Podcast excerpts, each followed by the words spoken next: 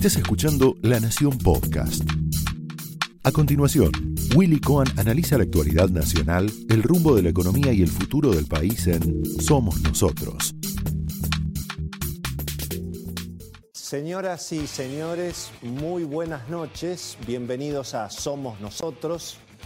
Una vez más la Argentina, como tantas veces en la historia reciente y no tan reciente, una vez más el país y todos los argentinos nos enfrentamos a este dilema que, insisto, tantas veces lo tuvimos por delante, que es, bueno, el ajuste económico o el estallido inflacionario con consecuencias, por supuesto, muy, muy graves en términos políticos y desde luego en términos socioeconómicos.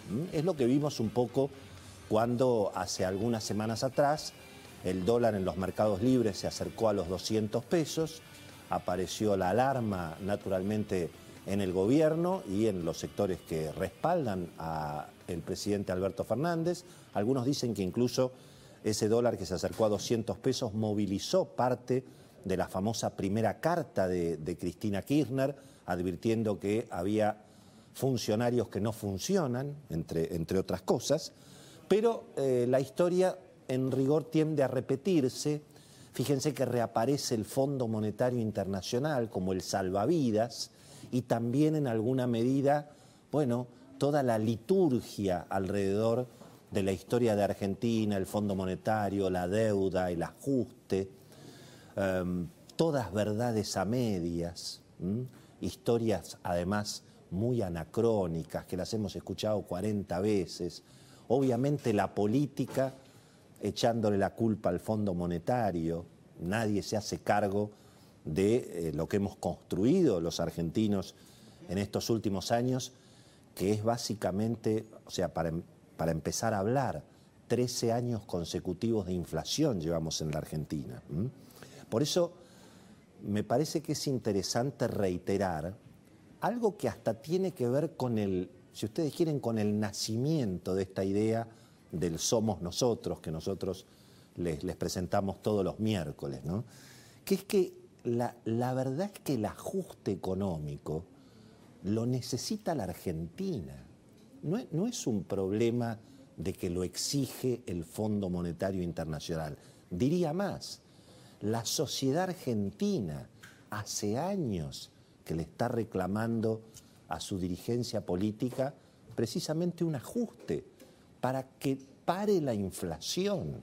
Porque en definitiva, lo que necesita la Argentina, lo que todos necesitamos, es que, frene este proceso inflacionario que devalúa la moneda, que nos deja eh, naturalmente sin ahorros, sin empleo, sin inversión, sin futuro. Repito, 13 años, y si quieren podemos discutir un poquito, tal vez un poco más, pero por lo menos a partir del 2008 en la Argentina estamos teniendo una inflación realmente dramática.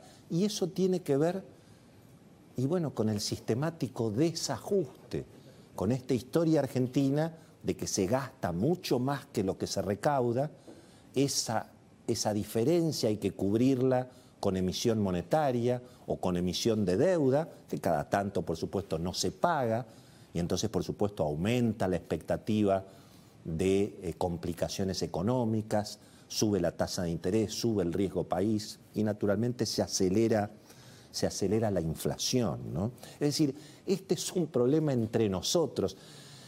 Esta idea de somos nosotros, en realidad se nos ocurrió justamente en aquella, en aquella otra vez que recordamos que la Argentina también estuvo en la disyuntiva de hacer el ajuste por las buenas o que todo termine estallando por el aire, que fue en el 2001. Recuerden aquellas discusiones sobre el ajuste económico en el 2001, la guerra que se le hizo a Ricardo López Murphy, que cinco o seis meses antes de que huele todo por el aire dijo, tratemos de evitar que huele todo por el aire. ¿Aprendimos de esa historia o la vamos a volver a repetir? Eh, insisto, en ese momento nosotros decíamos, no, le echemos más la culpa a nadie, claro, por supuesto, eh, la dirigencia política para sacarse la responsabilidad del desastre socioeconómico en el que estamos, y la dirigencia en general, el periodismo también, los medios, obviamente no es solamente la dirigencia política. Y bueno, lógicamente, lo más fácil era echarle la culpa a los militares, a Menem, al Fondo Monetario, a los grupos económicos, a los... Bueno, ya hemos, hemos vivido años de, esa, de, esa, de ese relato. Y bueno, y nosotros decíamos, no le echemos la culpa a nadie, somos nosotros. Y esto también es entre nosotros. El ajuste, en definitiva, somos nosotros los que tenemos que decidir esta vez si vamos a hacer un ajuste por las buenas o si todo va a terminar estallando con el dólar a 300, 200, Dios sabe a dónde, a dónde va a llegar. ¿no? Pero claro, ¿qué es lo que pasa? Cuando hay que discutir el ajuste, resulta que la mitad del gasto público en la Argentina y casi casi es el sistema jubilatorio. Y si a eso le agregamos todos los subsidios a los que los necesitan, pero sobre todo a los que no los necesitan. Hay un festival de subsidios en la Argentina que obviamente se otorgan para no perder votos en los sectores medios, pero que terminan generando inflación.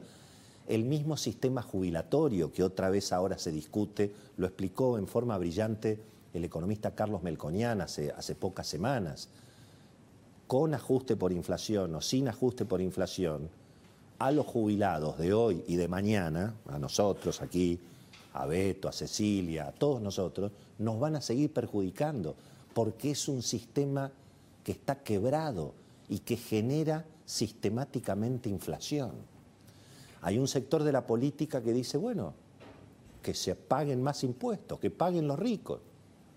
¿Cuántos más impuestos se pueden eh, seguir aprobando en la Argentina? Obviamente hay un relato en general de los sectores de izquierda, planteando que bueno que los empresarios no pagan los impuestos, acá nadie paga impuestos, claro, para seguir gastando, no quieren bajar el gasto público.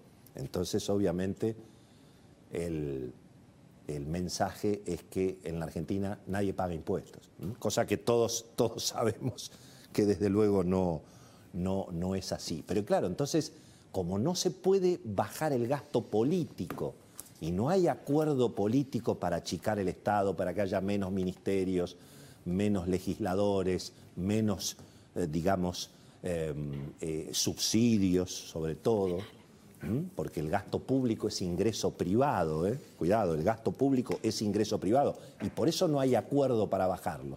Entonces, bueno, obviamente, ¿cómo se hace el ajuste?